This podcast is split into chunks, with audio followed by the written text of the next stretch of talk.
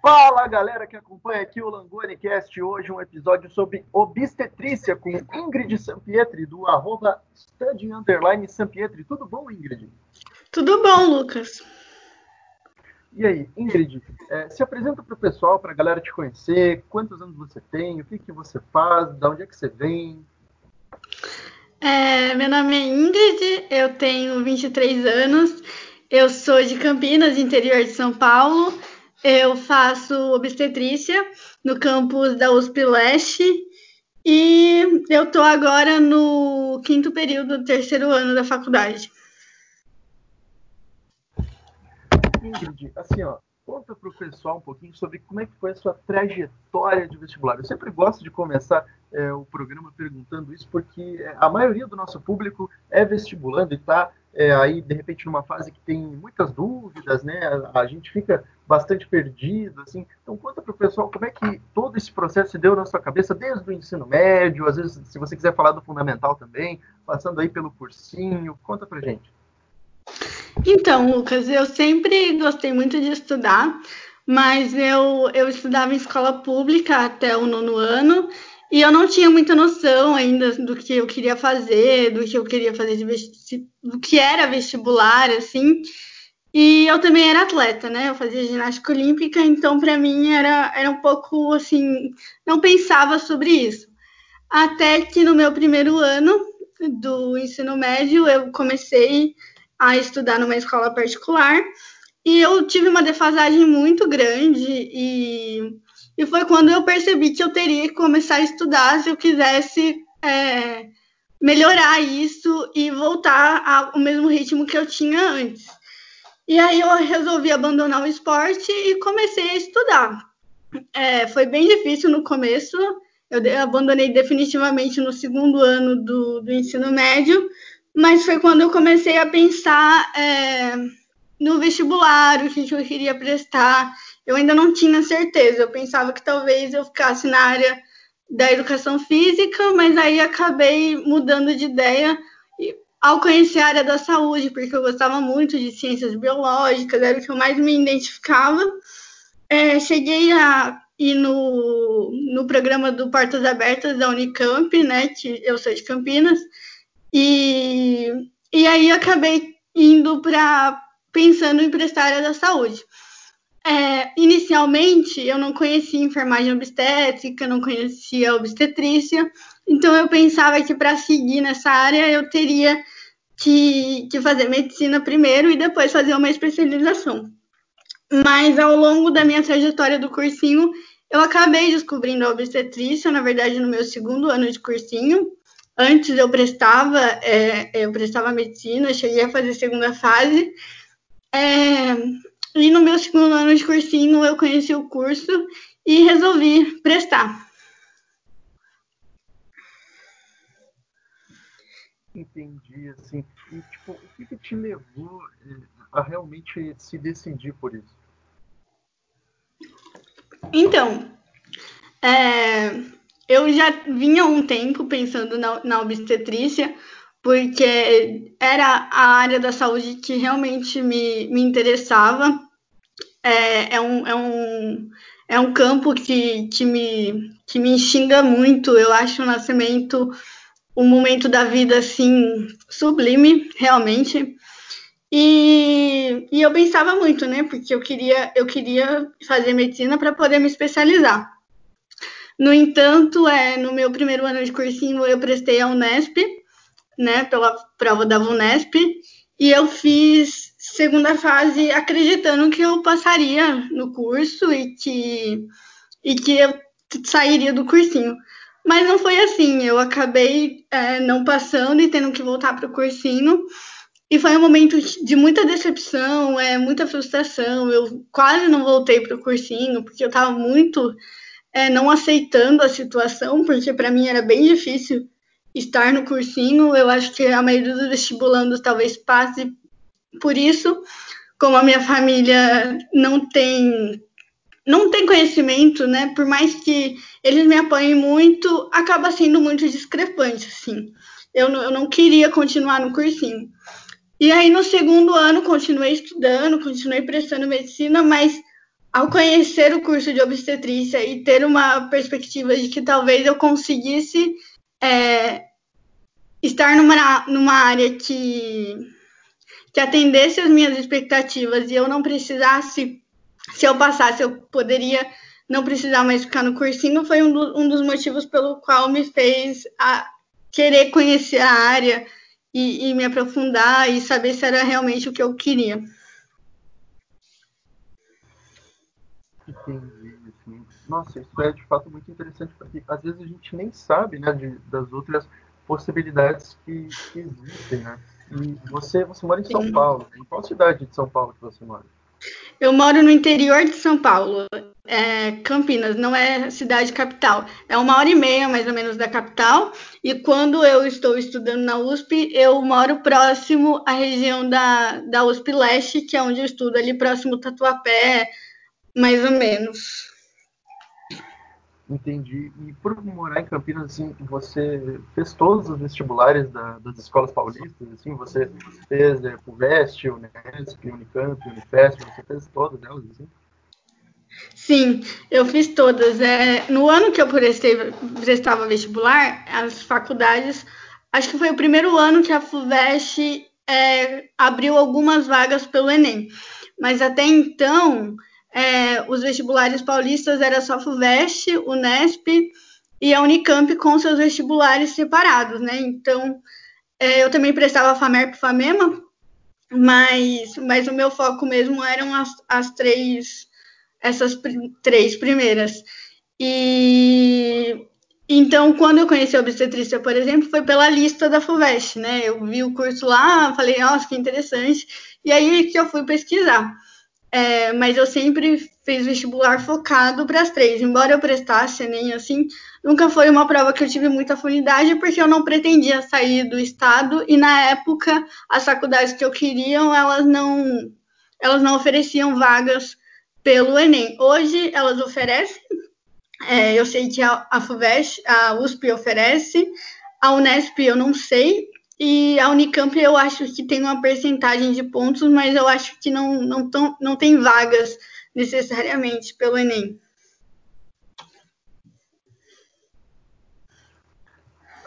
Assim, tipo, tipo, você falou que você também fez o Enem. Né? Fala um pouco sobre como é que é a sua perspectiva é, em relação a esses vestibulares. Assim, como é que você vê é, as quatro principais provas paulistas versus a prova do Enem? Você nunca curtiu muito o Enem, né?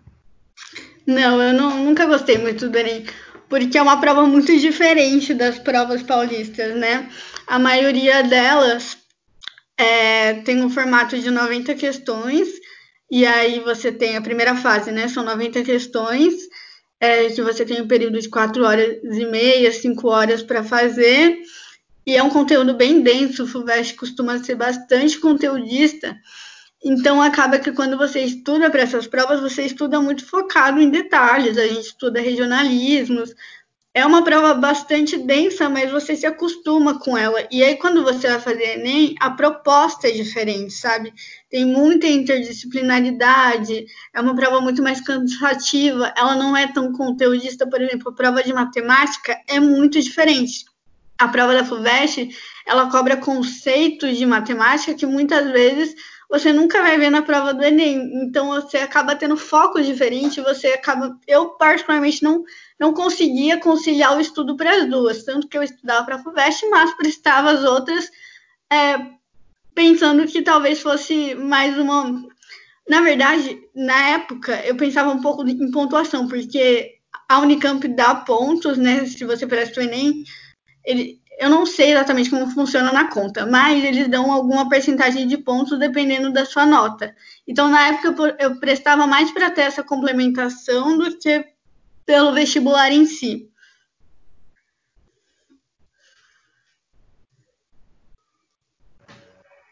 Entendi. Porque, assim, é, eu conheci é, o curso, entre aspas, conheci, entre aspas, a existência né, do, do curso de de obstetrícia por meio do SISU, assim, sabe? Só de curioso eu ia olhar, assim, as listas de, de cursos que, que a USP oferecia pela Enem, e aí tinha lá é, a obstetrícia. E você conheceu como, assim, já que você é, não, não curtia tanto Enem, como é que foi isso, assim? Quando que se deu o momento que você descobriu, sabe? Tipo, quem é que foi assim, o divulgador do curso para você? Sim. Então, eu descobri na lista da FUVEST. A FUVEST ela tem uma lista né, com todos os cursos que ela divulga junto com o edital. E aí eu estava olhando os cursos da área da saúde, é, que tem nutrição, é, fisioterapia, tem fono, e aí tava lá obstetrícia. E nesse ano, foi 2016, né? Eu tava, tava no cursinho e eu fui olhar assim e eu vi a obstetrícia. Esse ano, que foi o de 2016 para o vestibular de 2017, foi o primeiro ano que abriu vagas de alguns cursos da USP também no Enem. E a obstetrícia entrou nesses cursos que abriram vaga. Então, o vestibular de 2017 foi o primeiro vestibular, mas eu conheci pela lista da FUVEST. E aí, pelo Instagram, eu comecei a pesquisar para ver se tinha, não via nada sobre obstetrícia, até que eu achei através de uma hashtag que uma aluna do quarto ano tinha postado, eu entrei no perfil dela, comecei a pedir é, para ela me explicar algumas coisas. Ela teve a boa vontade, a Amanda, que é, ela já é formada, é obstetriz formada, trabalha na área. E aí ela, ela me contou sobre o curso, e aí eu falei, nossa, interessante. E aí foi quando eu resolvi prestar. Mas eu conheci mesmo pela lista da FUVEST. Poxa vida, que interessante. Assim, aí a gente vê né, a necessidade de, de, de existir uma divulgação né, de, de, cursos, assim, né, do tipo assim, poxa, olha o que você pode fazer, sabe? Olha o que, que tem, sabe? E é impressionante que às vezes, é, mesmo com tanta informação na internet, às vezes isso fica meio oculto, né? E, e assim, é, quantos vestibulares no total você chegou a fazer antes de, de entrar de fato na universidade? Antes de fato, eu prestei no segundo ano do ensino médio como treineiro é, na Unicamp. Acho que nesse ano eu só prestei Unicamp e Enem, prestei Enem também. Aí terceiro ano já prestei valendo, prestei no meu primeiro ano de cursinho, no meu segundo ano de cursinho, no meu primeiro ano de faculdade eu prestei FUVEST, não prestei Enem, é, prestei de novo porque eu ainda estava com algumas dúvidas em relação. Eu tranquei um ano do meu curso e aí eu prestei de novo, aí eu prestei várias faculdades, prestei Enem, prestei é, Unicamp, é, e pretendo que seja o último ano que eu tenha prestado. Isso aqui. E isso é legal, assim, pra, pra galera saber que, gente, é normal fazer muitos vestibulares, tá? As pessoas, elas ficam muitas vezes é, pensando assim, poxa, mas eu já estou fazendo um monte de prova. Cara, a vida do vestibulando é isso, sabe? Dificilmente você vai fazer uma prova e vai passar e já vai entrar naquele, sabe? Não, isso meio que não existe. Sim, sabe? e no mesmo ano, às vezes a gente faz muita prova. Teve um ano que eu prestei Unifesp e ela tem dois dias de prova. E aí, além dos dois dias de prova da Unifesp, eu tinha a prova da FAMERP e da FAMEMA. Então a gente fez provas quatro dias seguidos. E era até engraçado, porque como foi no mesmo lugar de prova, tinha os mesmos alunos, assim, a gente olhava um para a cara do outro, aquela cara de tipo, eu estou muito cansado, mas a gente estava lá no dia seguinte prestando prova. E, e é cansativo, mas eu acho que é isso mesmo, a gente tem que tem que ir atrás do que a gente quer, tem que continuar. É isso aí. E você estuda na USP Leste, né? Conta pra gente como que é o campus, assim, não só como que é o campus, mas é, como é que foi o dia da matrícula, o dia do trote, assim, tipo, uhum. poxa, entrei na universidade agora, assim, conta pra, pra gente como é que foi esse primeiro contato. Então, é, o campus, ele, ele é muito amplo, ele é muito grande, é, no sentido de que ele é muito diferente, porque existem dois campos em São Paulo, né?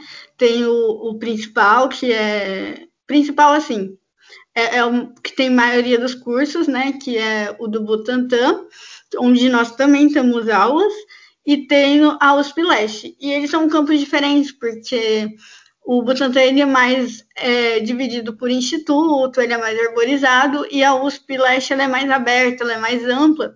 E como ela tem uma proposta de interdisciplinaridade entre os cursos, é, os prédios são muito grandes, né? Você tem dois prédios maiores que a gente chama de Titanic, porque é, quando chove eles têm, ele tem uns vãos e aí às vezes junta água, é, não sempre, mas quando tem os grandes alagamentos em São Paulo já aconteceu, então acabou apelidando o prédio de, de Titanic.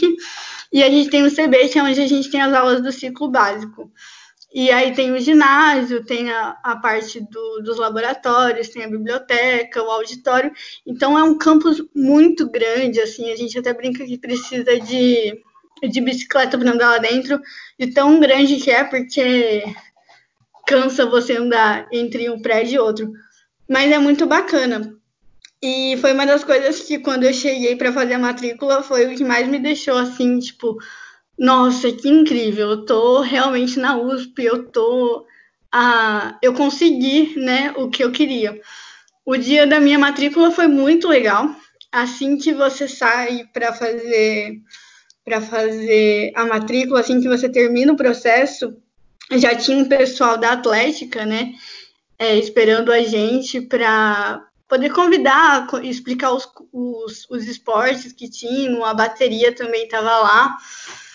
E aí, logo que você conhece, eles já te encaminham para os estandes dos cursos, né? Cada curso tem o seu estande, e aí você vai conversar com o pessoal, com seus veteranos.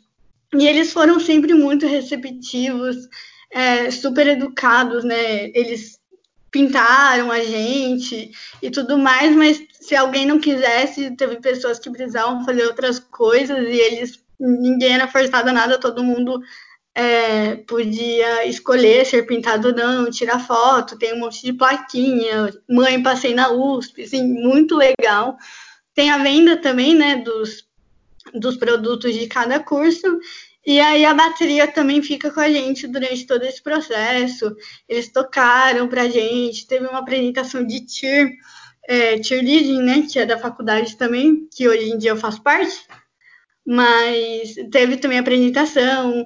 Aí a gente teve várias brincadeiras, a gente fez queimada com água, com bexiga com água, é, teve o trote, e aí fica a semana de recepção, né? Aí o trote a gente pode fazer pedágio, essas coisas, então, mas tudo com muito respeito. Eu acho que isso foi uma das coisas que mais me deixou feliz, porque eu estava um pouco apreensiva e, e acabou superando completamente minhas expectativas. Foi muito legal. Foi, assim, é um dos momentos que eu mais guardo com carinho, assim, do, do primeiro ano da faculdade.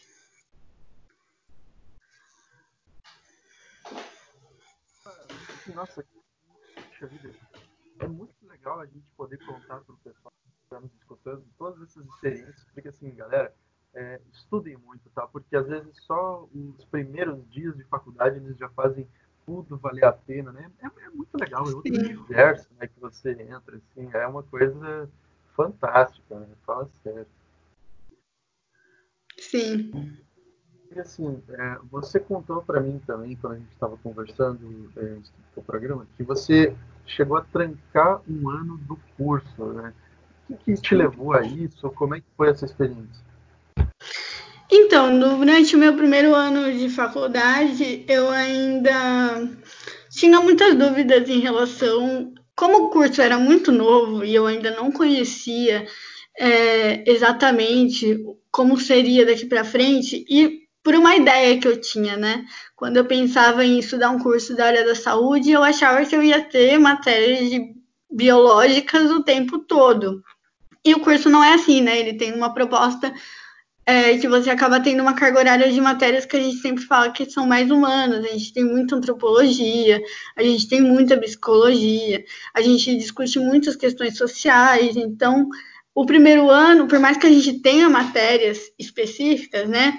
Biologia celular, a gente teve fisiologia, é, anatomia, mas ainda eu ficava me questionando se era se era aquilo mesmo que eu queria. E aí eu precisava cumprir algumas horas de monitoria num cursinho que eu tinha feito, é, que era de uma bolsa. E nisso eu eu acabei pensando que talvez eu pudesse voltar para o cursinho para tentar novamente. É, na época eu prestei medicina também, mas eu prestei biomedicina, porque eu comecei a pesquisar a área. Eu sou o tipo de pessoa que sempre quis fazer de tudo, então é, é, é um pouco disso também.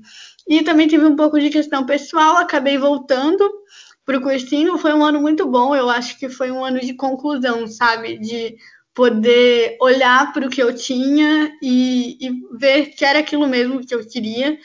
E quando eu voltei para a faculdade foi quando eu tive certeza, porque o segundo ano de cursinho já cumpriu todos, de cursinho não, o segundo ano da faculdade cumpriu todas as expectativas, porque aí a gente começou a ter um pouco de mais de matéria que era o que eu estava esperando, e aí foi quando eu falei, não, é aqui mesmo que eu quero ficar.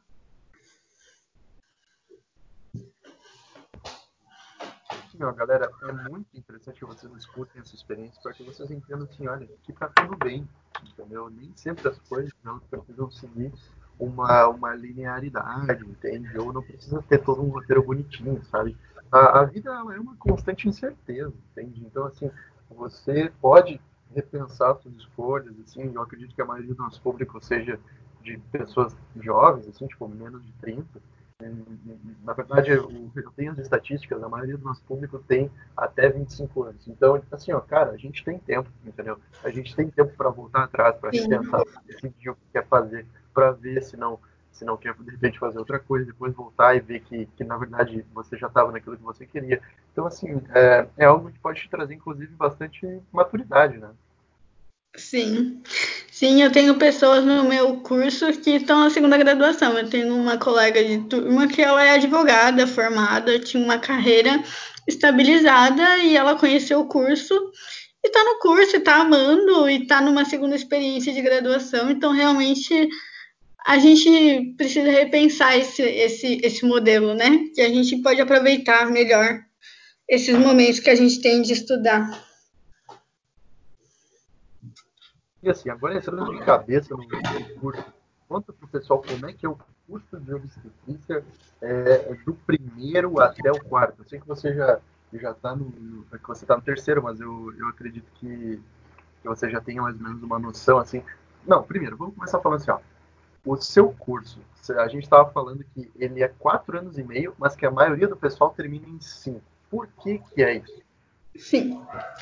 Então, na, na USP Leste, como tem a ideia de integração entre os cursos, a gente tem matérias comuns de todos os cursos. Então, por exemplo, eu faço obstetrícia, mas tem os outros cursos da, da faculdade, né? Marketing, sistemas de informações, é, biotecnologia, gestão ambiental, todos todos esses cursos têm um ciclo básico, que é onde a gente tem matérias com pessoas dos outros cursos e que a gente conhece as pessoas. Isso é realmente acontece, a gente conhece pessoas de outros cursos assim é, bastante por causa dessas matérias. E são matérias mais gerais, então a gente tem algumas matérias de pesquisa que explica, por exemplo, como fazer um projeto científico, como fazer uma matéria, é, um projeto de iniciação científica, é, a gente tem matéria de é, estatística, então são matérias mais gerais que todo mundo pode ter sem, sem influenciar. Mas é, o curso de obstetrícia tem uma grade muito densa, né? Porque a gente está falando de um curso da saúde, a gente tem aula prática, a gente tem estágio, então a nossa grade acaba sendo muito pesada. No meu primeiro ano, por exemplo, eu tive, é, no meu primeiro semestre, eu tive 11 matérias. E acaba que as pessoas terminam em 5 porque trancam algumas matérias para poder aproveitar um pouco melhor, fazer com mais calma, porque o volume é realmente muito grande. A gente tem aula todos os dias, das 8 a meio-dia e depois das 2 às 6, e são raros os dias que a gente tem janela. Então acaba que as pessoas terminam em cinco para poder ter um respiro, para terminar tudo com calma.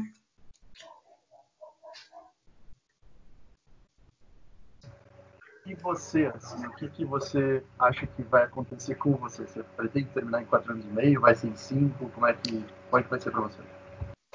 Eu gostaria muito de terminar em, em quatro anos e meio. É, eu tenho muito esse desejo, tanto que mesmo tendo. Porque tecnicamente eu vou terminar em 5 de qualquer forma, né? Porque eu tranquei um ano, então pelo período total do curso dá 5 anos.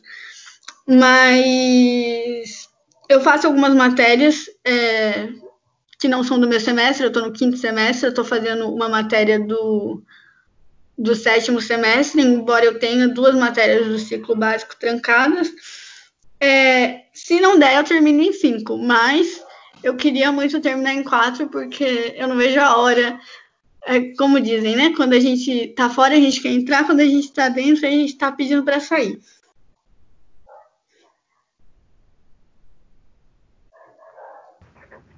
assim, é, então, poxa, conta pro pessoal agora como que é do primeiro até o último ano de curso, tipo, as matérias que, que vocês têm, sabe, o que, que, que se vê, o que, que se faz, para o pessoal conhecer mesmo o curso de obstetrícia. Sim. Então, no primeiro ano, como eu disse, a gente tem bastante matérias é, que falam sobre assistência à saúde, o que é saúde, o que é assistência, o que é o nascimento. A gente tem bastante aula que fala sobre o nascimento, sobre o parto, sobre os ritos de passagem, sobre o ciclo vital, é, o que é nascer, o que é viver, o que é morrer, as significações em diferentes sociedades ao longo da história. Então, a gente tem uma carga é, de antropologia e psicologia bem grande ao longo de todo o curso, mas eu acredito que o primeiro ano seja o que tem mais enfoque. No primeiro ano, a gente começa também a ver fisiologia e anatomia. Então, a gente tem biologia celular e a gente tem fundamentos biológicos 1, que é quando a gente começa a aprender sistema nervoso e sistema locomotor. Aí, ainda no primeiro ano, no segundo semestre, a gente já começa a ver uma anatomia um pouco mais específica do sistema reprodutor, mas continua com o geral. Então, isso sempre acontece ao longo do curso, né? Ao mesmo tempo que a gente está olhando o todo, a gente também está olhando o específico. E aí a gente tem sistema cardiovascular, tanto parte anatômica, a gente chega aí para laboratório também, é, sistema respiratório, e aí você começa o segundo ano. O segundo ano, para mim, foi um dos anos que eu mais gostei. É, a gente acaba tendo muitas aulas no Butantan, como todos os cursos da, da saúde acabam indo para o Instituto de Ciências Biomédicas, que é onde são ministradas as aulas de farmacologia, microbiologia, imunologia, é, patologia, processos patológicos. É, e nesse ano também a gente tem uma matéria eletiva de placenta e placentação, né? Que é muito legal. E, e começa também a ter embriologia. Quando a gente chega no terceiro ano, é, a gente começa a ter as matérias específicas que são bastante parecidas com a da enfermagem, que é de cuidados mesmo, né? É, fundamentos do processo de cuidar. E aí, quando a gente vai aprender a SAI, vai, vai aprender a, a parte mais prática, né? Funcional, escutar, é, cuidados gerais. Esse semestre eu deveria estar tá fazendo, aprendendo suturas, só que como a gente está parado, a gente tá, não está tendo as aulas práticas, só, só as teóricas. E como quando chega no terceiro ano, a gente já terminou a biologia geral, né? Então a gente já teve todos os sistemas, todos os todas as partes anatômicas, a gente começa a ter fisiologia da gestação e do parto. Então, você retoma tudo, mas agora no período gravídico. E é quando as matérias também começam a se tornar cada vez mais específicas e a gente começa a ter os estágios, né? Os estágios de, de, de assistência e de pré-natal, que a gente vai para alojamento conjunto. E a partir do quarto ano, eu ainda não estou no quarto ano, mas é, como eu deveria estar se eu não tivesse trancado um ano, eu tenho muito contato com as pessoas. Inclusive, faço uma das matérias teóricas. É quando você começa o estágio de assistência ao parto propriamente dito. Então, você começa a recepcionar a RN, começa a, a acompanhar toda, todo o processo. E, sem dúvida, é um dos mais esperados por todo mundo ao longo do curso. E até o final do curso, você tem os estágios de assistência. E assim, é, por que, o, que você pensa em fazer na sua pós-formação? Assim, como é que está o mercado de trabalho? Tem residência, especialização? O que que rola? Assim, e o que que uhum. você pretende fazer? Sim. Eu pretendo trabalhar na assistência, na assistência ao parto mesmo. É, existe um mercado bem, bem crescente em relação devido à movimentação que, que existe de parto humanizado e tudo mais, é, existe um mercado. A grande maioria das pessoas que vão para assistência vão acabam indo para hospitais particulares, casas de parto ou assistência é, com equipe multidisciplinar, né? Que é assistência ao parto em casa. Então, geralmente são equipes, né? Que são compostas tanto por médico, enfermeiro e obstetriz que prestam esses serviços. É, mas eu também pretendo, é, é, um pouco confuso, assim, eu pretendo ir para assistência, mas eu tenho o desejo de, de me manter estudando, então eu queria fazer mestrado, queria fazer doutorado, porque eu gosto muito da parte de pesquisa, então eu pretendo, tem essas duas, duas coisas que eu quero fazer depois de terminar.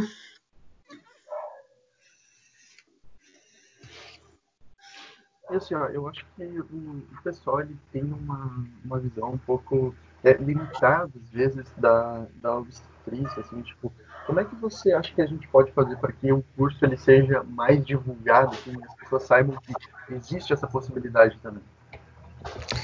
Eu acho que o primeiro passo é a gente mesmo, né? É, um dos motivos de eu ter criado meu meu Instagram também é a divulgação eu Instagram, porque é muito importante as pessoas conhecerem. Já existe uma movimentação, algumas pessoas falando é, pelas mídias sociais, YouTube, Instagram, divulgando o curso. É, o fato de estar agora também no Enem é, é outra forma de, de, divulgação do curso. O Guia do Estudante fez uma matéria muito, muito bacana há algum tempo com um dos nossos colegas de turma, falando sobre obstetrícia mas por ser o único curso é, no país, ele, ele acaba realmente não tendo a divulgação que, que precisaria ter.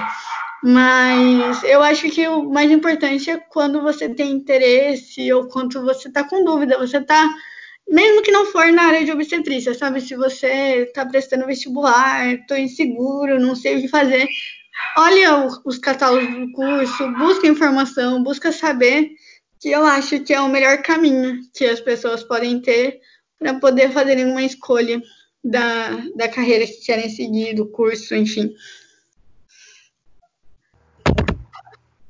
E assim, é, o curso de obstetrícia, ele, ele existe em separado apenas na USP ou já tem em outras universidades? Tem outras universidades fora do paraíso, né? São as midwives, as matronas na América Latina, é, mas no Brasil ele é único, né? Porque ele existia até a década de 70, na USP também, é, existia no Rio, e se eu não me engano, é, no Nordeste, mas todas as escolas foram fechadas e fundidas à, à escola de, de enfermagem como uma especialização. No entanto, ainda existiam pessoas formadas, né, como obstetriz, que, que um desejo de reabrir o curso por acreditarem na, na ideologia dele. E acabou que em 2005, com a abertura da, da USP Leste, eles conseguiram fazer a reabertura do curso de obstetrícia. Por enquanto, existem alguns projetos é, que estão o centro acadêmico tem, mas por enquanto é somente somente o da USP mesmo. Entendi, assim, e por que, que, que só na USP que, que, que, rolou isso? Assim, por que especificamente a USP e não outra universidade? E mais do que isso, é, como, que, como que é a diferença assim, entre, entre, entre o curso de enfermagem específico e o curso da USP? Eu acredito que o motivo seja porque como foi uma das últimas escolas de obstetrícia a fechar no país, e como ainda existem muitas pessoas é, interessadas em realmente reabrir o curso, acabou sendo uh, o lugar onde reabriu, né? Mas, mas a maior diferença em relação aos cursos é que quando você entra para fazer obstetrícia, o que a gente percebe da maioria dos alunos é porque você já, já tem interesse nessa área, né? Você já entra pensando, é, quero trabalhar com saúde da mulher, assistência, eu quero trabalhar na parte obstétrica. Então, a maioria das pessoas, quando entram na enfermagem, eles têm um curso de cinco anos, que é generalista, e tem a formação específica depois de dois anos como uma complementação. Essa formação específica a gente acaba tendo em quatro anos e meio. E a gente começa a pensar nascimento, começa a pensar saúde da mulher, começa a pensar parto desde o nosso primeiro contato é, com o curso. Então, eu acho que essa é o grande diferencial realmente na nossa formação. Saquei. E assim, quando o, Aí eu queria te fazer uma pergunta, talvez um pouco polêmica. Qual que é a diferença entre a pessoa que ela vai se formar em obstetrícia e aquela que vai fazer enfermagem, especializar-se em obstetrícia? Olha, é, legalmente falando, nenhuma, assim, porque as duas vão atuar no mesmo cenário. Eu acho que a diferença é a forma como a gente às vezes pensa o que é nascer, sabe? Porque a obstetrícia ela tem um olhar voltado para o nascimento que pensa nele como um rito de passagem, como uma significação. Não que não tenha nos outros cursos, mas isso é uma coisa que é unânime nas pessoas do curso, sabe? Porque é uma coisa que é, é pregada realmente durante a graduação. Uma pessoa que vai fazer é, a especialização em enfermagem obstétrica, pelo que eu conheço das minhas professoras que são enfermeiras obstétricas, né? Porque eu não tenho conhecimento prático.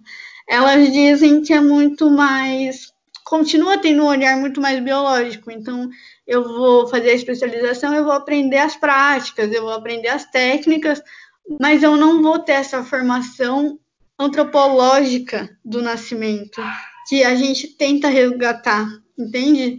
Então, essa acaba sendo o maior diferencial do profissional. Entendo, entendo, sim.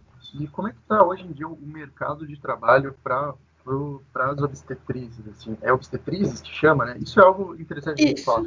É, como é que se chama é, internacionalmente e no Brasil? Obstetriz aqui no Brasil. Algumas, isso é uma polêmica entre as alunas. Algumas alunas gostam de ser chamadas de parteiras urbanas ou parteiras especializadas.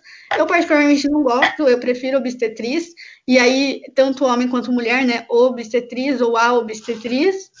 É, tem a midwife, que é geralmente nos países é, europeus, chamam assim, nos Estados Unidos. E tem as matronas na América Latina, que, é, que são equivalentes à, à obstetriz porque a maioria desses países não tem a formação de enfermeira obstétrica, então acaba sendo só esses profissionais. Na Itália também temos as midwives e a, a USP tem um convênio com a Faculdade de Parma, onde nós mandamos algumas alunas no sétimo semestre, né? E elas também mandam alunos para cá. Nós temos alunos também de Cabo Verde, então assim mundialmente falando, a gente tem um, um, movimento grande da profissão. No Brasil, ainda é muito restrito por falta de conhecimento, por estar restrito à USP, é, por essas questões. Então, por falta de conhecimento, é difícil as pessoas, às vezes, quererem ser atendidas por um profissional que não conhece. Né? Acho que é, é entendível assim. Então, em São Paulo é muito, é muito forte é, o movimento das obstetrizes, porque como nós estagiamos nos hospitais, as pessoas acabam conhecendo mais, então já existe uma demanda bastante crescente, mas nos outros estados também, ainda mais pelo movimento de humanização, que tem muitas pessoas é, que querem partos em casas de parto, é, em centros de parto normal, que são onde as obstetrizes mais atuam. Existem pessoas que vão para outras áreas de gestão, é, de, de pré-natal, é, que continuam na vida acadêmica, mas a grande maioria vai para assistência. e o que, que você é, enxerga para o futuro da, da obstetrícia em si no Brasil? Eu acho que é, é, um curso que tende a crescer e tende a se expandir. Eu vejo isso muito pelo interesse crescente é, no meu Estudigram, quando chega a época do vestibular, cada ano mais tem mais alunos vindo perguntar, mais pessoas interessadas em saber do curso. É, as próprias é, alunos e, e obstetrizes andam tendo né, um, uma divulgação maior é, do curso. Existem alguns projetos de poder criar o curso em outros, em outros estados do Brasil também. Então, eu acho que a perspectiva é só de crescimento mesmo, é, porque é, uma, é um profissional que, quando está atuando, ele, ele mostra a sua relevância, sabe? Para a qualidade da assistência e tudo mais. Então eu, eu vejo um futuro bem promissor mesmo para o curso. Puxando sardinho também para mim, né? Mas eu, eu vejo mesmo. É, eu acho eu acho que eu não teria ficado se eu não, não enxergasse isso. Com certeza. E assim, é, como é que tá. Hum, aí eu já estou falando de um aspecto bem mais é, profundo do, da questão do trabalho. Já existe algum tipo de, por exemplo, sindicato do, do, dos obstetrizes, sei lá, esse tipo de coisa? Existe a associação das obstetrizes, né? Ah, uma coisa importante e relevante dizer quando nós terminamos o nosso registro é pelo Corém assim como das enfermeiras obstétricas, tanto que a gente tem matérias específicas que são da enfermagem. Então, isso é uma coisa bacana das pessoas saberem, porque eu mesmo, quando entrei, como eu não sabia nem que era enfermagem obstétrica, eu não sabia sobre o Corém. Nós somos registradas pelo Corém, mas é, a, existe uma associação de obstetrizes, a ó, e ela tem um Instagram, tudo mais, que é que movimenta as coisas, as informações que é onde as, as obstetrizes encontram maior respaldo a, até o momento é a associação. Saquei. E aí, assim, ó, é, o que, você. É, a gente estava conversando sobre algo que eu achei bastante interessante. Que a universidade ela faz parcerias internacionais para trazer outros profissionais assim, que, que atuam na mesma área lá fora. Como é que é isso? Isso. Então, nós temos alunos de Cabo Verde, por exemplo, é, que têm a mesma atuação da obstetriz no Brasil. E lá, né, que eles também atuam, mas eles atuam como midwives.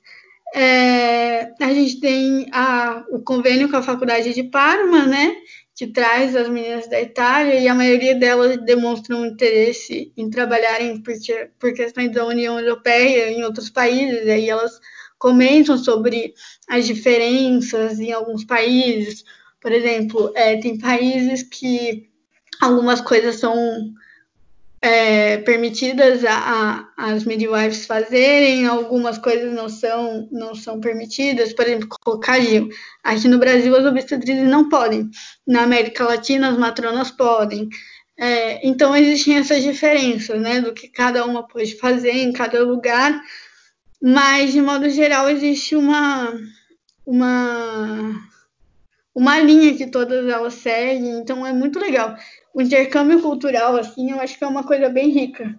E eu acho que isso possibilita por ser uma universidade tão grande quanto a USP, né?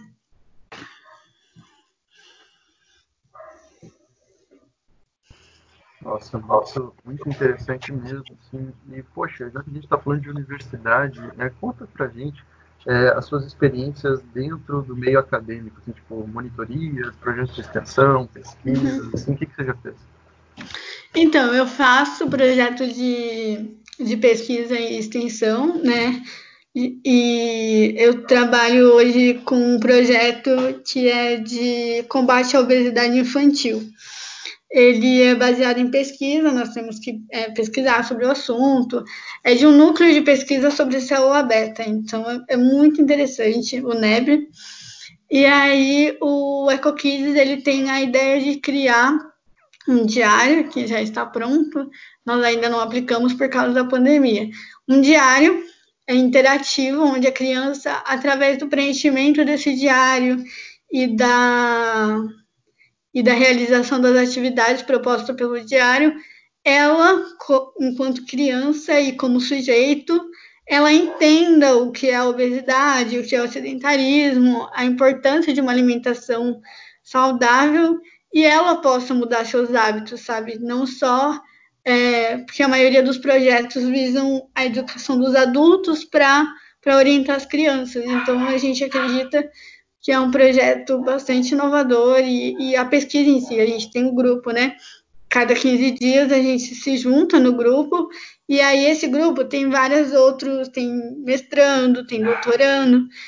Então, eles apresentam seus projetos relacionados à célula beta, relacionados à obesidade, e a gente tem o projeto da, da cultura e extensão. Então, assim, é uma experiência incrível, é o que me faz querer continuar na, na academia, continuar a querer fazer mestrado, fazer doutorado, é, ver a importância da, da ciência, e não só a importância, mas o quanto é importante a gente divulgar a ciência e tornar a ciência acessível. Por exemplo, porque uma criança não pode entender o que é uma obesidade, o que é uma questão para a própria saúde através da divulgação de ciência, traduzir a ciência, sabe? E eu acho que assim é, é extremamente gratificante. É, quem entra na universidade e puder fazer iniciação científica, projetos de cultura e extensão, façam. Vai dar trabalho, vai ser cansativo, mas vai ser muito gratificante, é muito legal. Maravilha, maravilha mesmo. Olha, é, isso tudo é tão interessante. Eu não conhecia é, muito sobre, sobre o curso, a gente tem uma visão meio nebulosa, mas, poxa, dá para fazer muita coisa dentro, né? É, eu acredito que seja uma área que com certeza vai ter uma expansão muito grande no, no, nos próximos anos, assim, e você, você enxerga é, que todas essas, essas áreas acadêmicas, elas podem incluir diretamente no, em quem escolhe trabalhar mais em contato com o paciente, como que, como que você vê isso?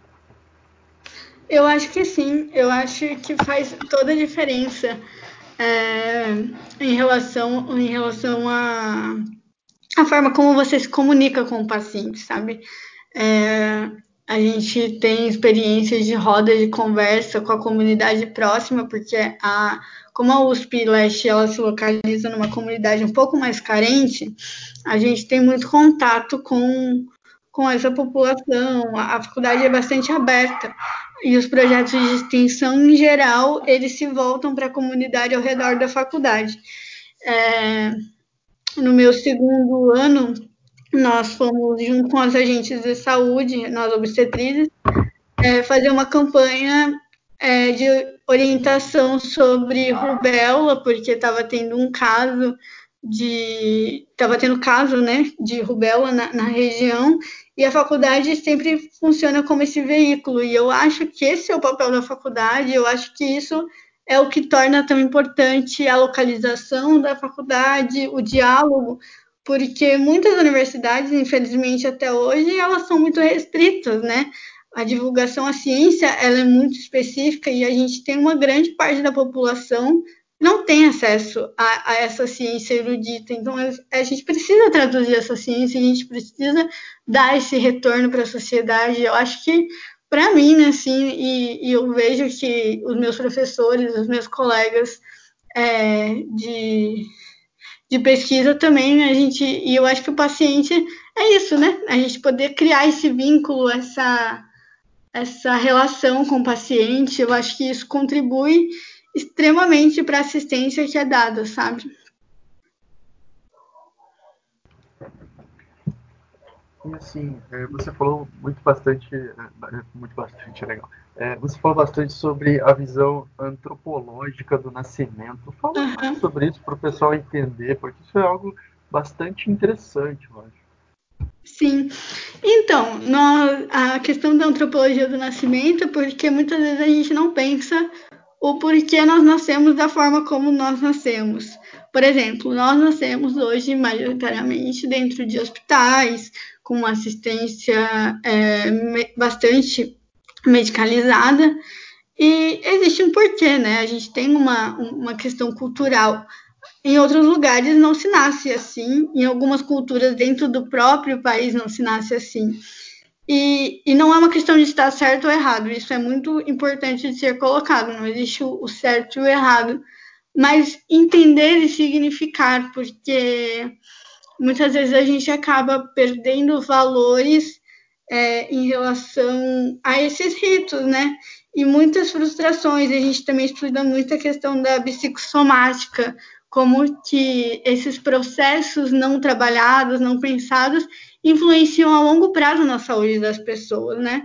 Talvez, ah, na, mesmo na minha pesquisa, que a gente estuda a obesidade, a gente vê que alguns fatores, desde o começo do nascimento da criança ou antes do nascimento, podem impactar a vida dela para o resto da vida. Então, essa é a visão antropológica, a gente olhar esse evento não só como mais um evento qualquer, mas como uma parte significativa que dá o pontapé para a vida das pessoas, sabe?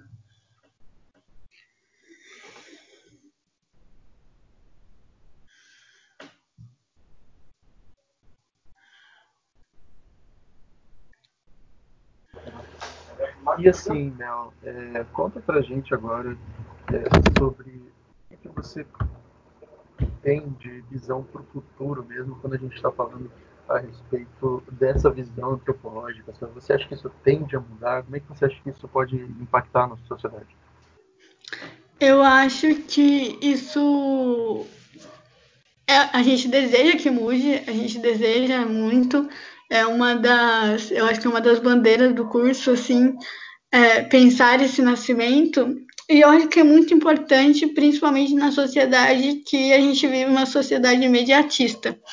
É, a gente quer tudo para ontem, a gente tem muito estresse, a gente vive um momento que a gente fala muito sobre saúde mental e eu acho que tudo isso está extremamente relacionado, porque o parto ele em si ele tem quatro etapas, né? A gente é, e, e, ele é um processo longo, mesmo que a gente ache que eles não são tão demorados, quando a gente pega a teoria, a gente vê que ele, que ele é um processo que exige tempo, ele não é imediato, ele não é o próprio o próprio gestar não é imediato, né? A gente tem o processo aí de, de, de nove meses, então eu acho que parar e olhar para nós, olhar para a nossa saúde ter esse tempo de reflexão, de pensamento mesmo, o que é saúde, né? Que muitas vezes a saúde não é a ausência da doença. Tudo isso é extremamente relevante para a sociedade, sabe? Para a forma como a gente vem se estruturando. Então é por isso que eu realmente acredito que, que, que é um curso que tende, que tende a, a fazer mudanças no, no cenário de saúde.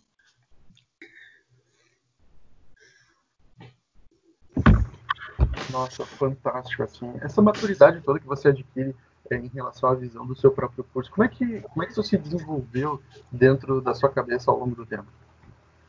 Então, eu acho que o tempo que eu tranquei o curso foi muito importante, porque, para mim, eu acho que um dos grandes desafios do primeiro ano do curso foi é, ter contato com, com esses questionamentos, né? Quando a gente conversa sobre questões sociais relacionadas à saúde, eram coisas que eu não pensava quando eu prestava vestibular, né? Eu pensava no ideal, assim, é, vou trabalhar na assistência, ah, isso vai ser muito legal, mas eu não pensava que a assistência pudesse ser tão diversa, tão plural. E a partir do momento que você começa a ter um pouco desse choque de realidade, você começa a, a ler muita pesquisa também, você começa a ter um embasamento muito de evidências científicas, você começa a ver que a saúde é realmente algo muito precioso e, infelizmente, não é todo mundo que tem acesso. Então, a, acaba que tudo isso vai gerando um amadurecimento e, e eu acho que o carinho pelo curso também vai se estabelecendo, né? Você começa a realmente ver relevância no que você está fazendo e eu acho que isso é com o tempo mesmo, assim, você vai amadurecendo é, o quanto que, que o que você está fazendo tem realmente, tem realmente relevância para você e, e acreditar que isso também possa ser relevante para outras pessoas.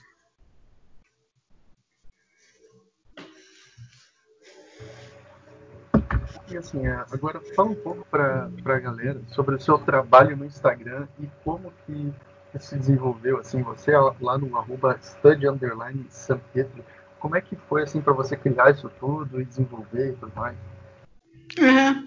Então, o Estudigram, eu no meu primeiro ano de faculdade, como eu comentei, eu ainda tinha algumas dúvidas e eu me senti um pouco sozinha em relação ao mundo acadêmico, né? Eu não tenho muitas pessoas próximas e familiares que estão no meio acadêmico e eu me senti às vezes muito sozinha. Eu estava pensando em prestar vestibular de novo, mas eu não estava não estava fazendo cursinho.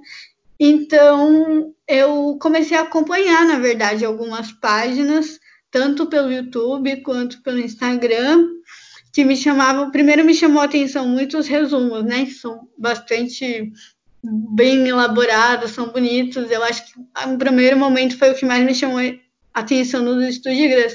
Mas aí, quando eu comecei a ver que as pessoas compartilhavam, é, tiravam dúvidas, podiam divulgar o que estavam fazendo, ser um espaço mesmo de diálogo, sabe, e de, e de trocas entre os estudantes. Eu conheço pessoas da minha faculdade mesmo que eu que também tem e eu consigo conversar e não só da minha faculdade do meu campus, mas da enfermagem de outros campos que a gente conversa, a gente troca experiências e eu acho tudo isso muito enriquecedor. É, eu sempre tento postar sobre a minha sobre a minha rotina de estudo, sobre o que a gente está fazendo. Eu posto também sobre a obstetrícia, é, sobre livros que a gente usa na faculdade ou sobre a obstetrícia em si. Enfim, realmente compartilhar essa experiência de estudo e não se sentir tão é, sozinho em meio. Porque é difícil, né? É cansativo. Por mais que a gente goste de estudar, por mais que a gente acredite, existem momentos que cansam, porque não é fácil. Mas, mas é muito gratificante. Então, eu acho que é um, é um lugar, é um espaço de, de realmente interação. Você pretende continuar com, com o trabalho no Instagram depois de se formar, de repente transformar em algo realmente mais voltado para a obstetrícia? Quais são os seus planos? Então, eu penso nisso hoje, né? Agora que eu já estou quase indo para o último ano, é uma coisa que eu penso. É, eu ainda não decidi o formato, porque assim, eu gosto muito de criar conteúdo autoral, eu gosto muito de por exemplo, todas as minhas fotos são minhas, né? Eu tiro as fotos, são dos meus resumos. Então, eu estou pensando, inclusive, em fazer algum curso para aprender a mexer mais com a produção de conteúdo, porque eu não tenho muito, muito domínio. Eu faço muito as coisas manuais, eu faço pouquíssimas coisas é, no computador. E, e eu queria manter isso, eu queria manter tudo de forma autoral, então eu não sei ainda que formato que eu vou ter, mas eu queria que continuasse como um canal de informação sobre obstetrícia, sobre saúde da mulher, sobre saúde de modo geral, porque eu acho que é importante, eu acho que é uma forma de, de divulgar para as pessoas é, tanto o curso quanto informações que sejam relevantes para a saúde delas.